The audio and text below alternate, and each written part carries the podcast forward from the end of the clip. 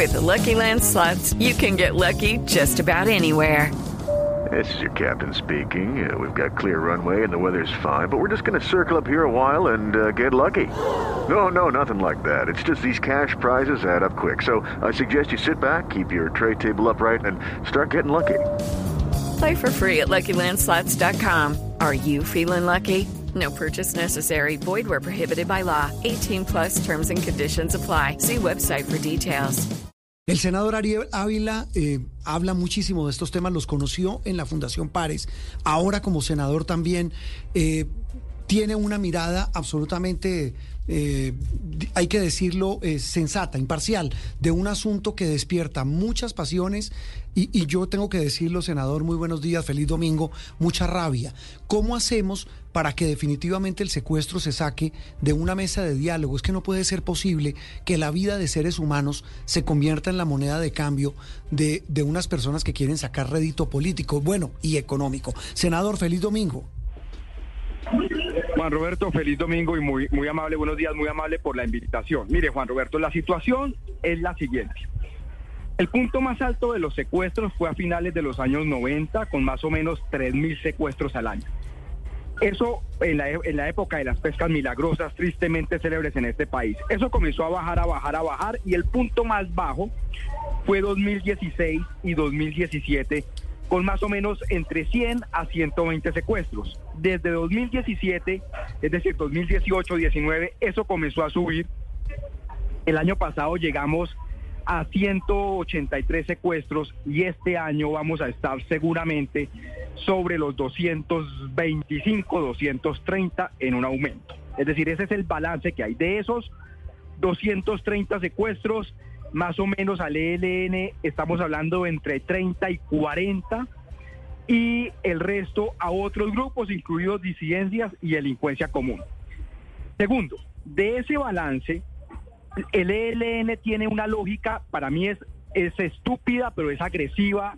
Y ellos dicen, como nosotros no estamos tan metidos en el narcotráfico, nos toca secuestrar para financiar. O sea, como queriendo decir que secuestrar es más loable que narcotraficar. Es una Es- lógica eso es da terrible. asco, eso da asco, senador. Es que de verdad no hay derecho, no hay derecho. es una, es una lógica terrible.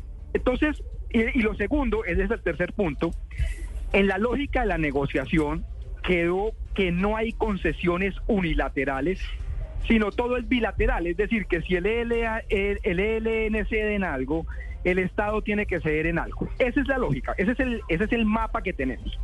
Con ese mapa yo le tengo que decir dos cosas. El gobierno no puede hacer como si nada hubiese pasado.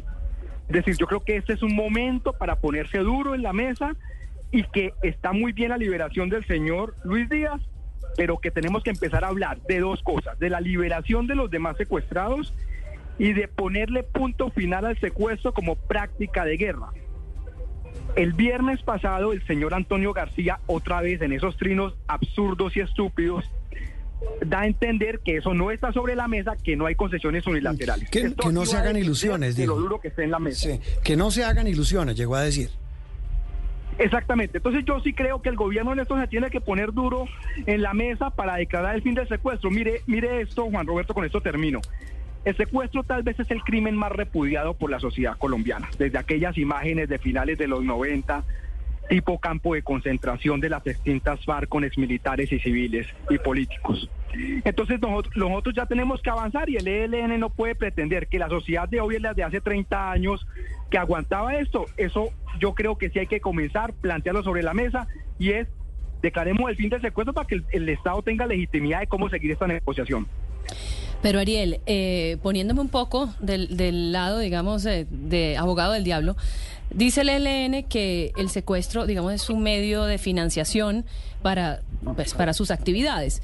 Entonces, ¿cuál es la salida del ELN? O sea, que, que digamos que ellos dicen que secuestran porque necesitan financiarse y dicen que eso se tiene que llevar a la mesa de cómo se van a financiar, pero ¿podría el Estado colombiano financiar a el ELN, que además es un grupo que es considerado terrorista? Bueno, entonces, a ver, eso tiene dos, dos respuestas. La primera es, secuestramos y el- la financiación del grupo es que secuestra y por eso se financia. Eso es relativamente falso.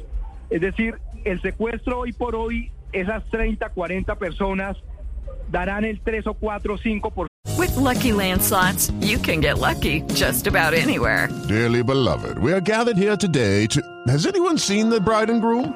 Sorry, sorry, we're here. We were getting lucky in the limo and we lost track of time.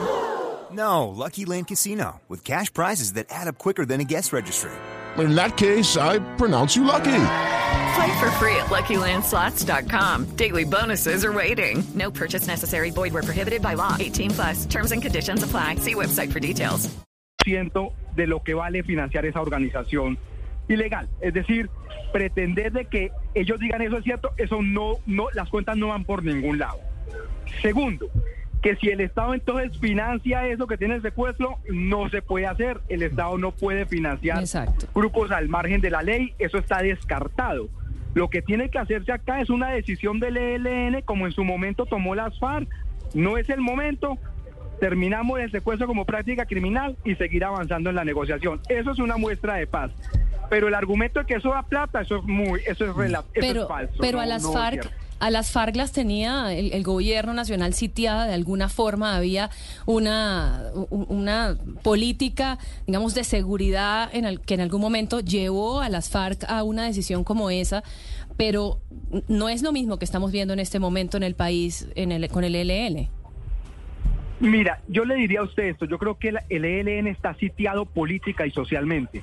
Yo creo que la, la sociedad no va a volver a creer en ellos si no dan un gesto grande de paz. Es decir, puede ser que no estén tan sitiados militarmente porque están en la frontera con Venezuela, eso puede ser cierto, pero la- e- el sitio político están encerrados política y socialmente, ellos lo tienen que entender. Este- este Senador, cambió, mire. Pero ¿y ¿será que les, será que les importa? Y se lo, se lo pregunto porque ha- hace poco tuvimos una reunión con ellos, con los delegados del, equipo de paz del ELN y del gobierno, y se lo juro de verdad, o sea, uno los nota que no les importa que el país los repudie. Y, y antes hablan con una arrogancia, casi que como si estuvieran haciéndole un favor al país por estar sentados en una mesa. Entonces yo no sé hasta qué punto esa muerte política eh, eh, les interese a ellos. Mire, Juan Roberto, eso puede ser cierto. Ellos son, yo los he llamado, son unos trogloditas en esto, pero yo creo que ellos van a comenzar a darse cuenta de las repercusiones de este secuestro del señor Díaz y al final esto va a terminar en eso. Lo que yo llamo la atención, Juan Roberto, es que el Estado no puede volver al próximo ciclo de negociación haciendo de cuenta que nada pasó. Sí. Es decir, aquí hay que ponerse un poco duros porque no es que nada pasó. Digamos, eh, yo, yo lo que digo es, le corresponde al Estado esta vez plantarse duro e intentar presionar eso. Y frente a lo del ELN, mire, ellos no van a ganar esta guerra, nunca. Aquí lo que nos vamos a hacer con esta negociación de paz es incluir un montón de campesinos de diferentes zonas y ahorrarnos miles de muertos, pero también el Estado puede decidir que no, pues que no es momento todavía y que más adelante será. Yo eso lo digo con toda la seriedad este conflicto armado va a terminar en una mesa de negociación. La pregunta es el tiempo, puede ser hoy, puede ser en dos años, puede ser en diez años. Si, la conclusión es que no es el tiempo, se revisará. Pero yo sí creo que el Estado en esto tiene que ponerse un poco duro. Esa, esa yo creo que es la gran conclusión. Y ni qué decir el estado casi que terminal de esa mesa con las disidencias, las que usted mencionaba, senador. Es que el problema es que hay tan poco, se ven luces y ese grupo, esas eh, disidencias de las eh, FARC, lo que sí tienen es poder territorial. Lo que hicieron esta semana, o sea, que ya lo habían hecho en otras regiones, de inaugurar obras y mostrarse desafiantes, eh, como decía Andreina, frente a un estado que pues parece no tener ningún control sobre esos territorios y pues hace muy difícil pensar que se llegue a algún acuerdo con esos grupos también. En este caso, digamos, la mesa con el ELN ha avanzado en una metodología, ha avanzado en una agenda y ha avanzado en un cronograma. Creo que ambicioso, pero ha avanzado en un cronograma. En el caso de las disidencias, no hay metodología, no hay agenda y no hay cronograma. Es decir, ahí están mucho más atrás. Y yo sí creo ahí que el Estado tiene que revisar esto. Y yo diría lo siguiente. Los ceses al fuego son recomendables en un estado avanzado del proceso. Aquí están desde el inicio. Yo creo que el Estado tendría que pensar en si se continúa la mesa, yo creo que es sin cese al fuego eh, y hacerla de ese estilo. Y la segunda es, o si se continúa la mesa con cese al fuego, tiene que haber unas condiciones de cronograma donde se cumplan ciertas, ciertas cosas en determinados tiempos. Y es que ahí, el, ahí el, el, gobierno tiene un problema muy grande, Juan Roberto, y es que están negociando con unos adolescentes. Si usted ve los negociadores de las disidencias, son muchachos que no superan los 30 años y por tanto yo me imagino que las posibilidades de llegar a algún acuerdo sobre algo son casi imposibles. No, pero eso sí, eso sí es demasiado triste y no, no siendo peyorativo porque sean jóvenes, porque hay gente joven que es muy talentosa, pero es que eh, yo, no quiero ponerle calificativo, pero es que de verdad, eh, senador, lo que estamos viendo en el país es un descontrol, un, una capacidad enorme de, de caos y de confusión que hoy tiene a la gente muy indignada y pues este episodio de esta semana, eh, pues el secuestro y después la posterior liberación, pero también los de esas personas, usted me habla de, en el caso del ELN, entre 30 y 40, pero casi 230 secuestradas este año, pues sí que duelen porque es que nos está demostrando que nos devolvimos y parece que estamos como un hámster, estos ratoncitos, en una rueda estática, en, en una rueda fija. Pues senador, gracias como siempre, muy querido, y un abrazo.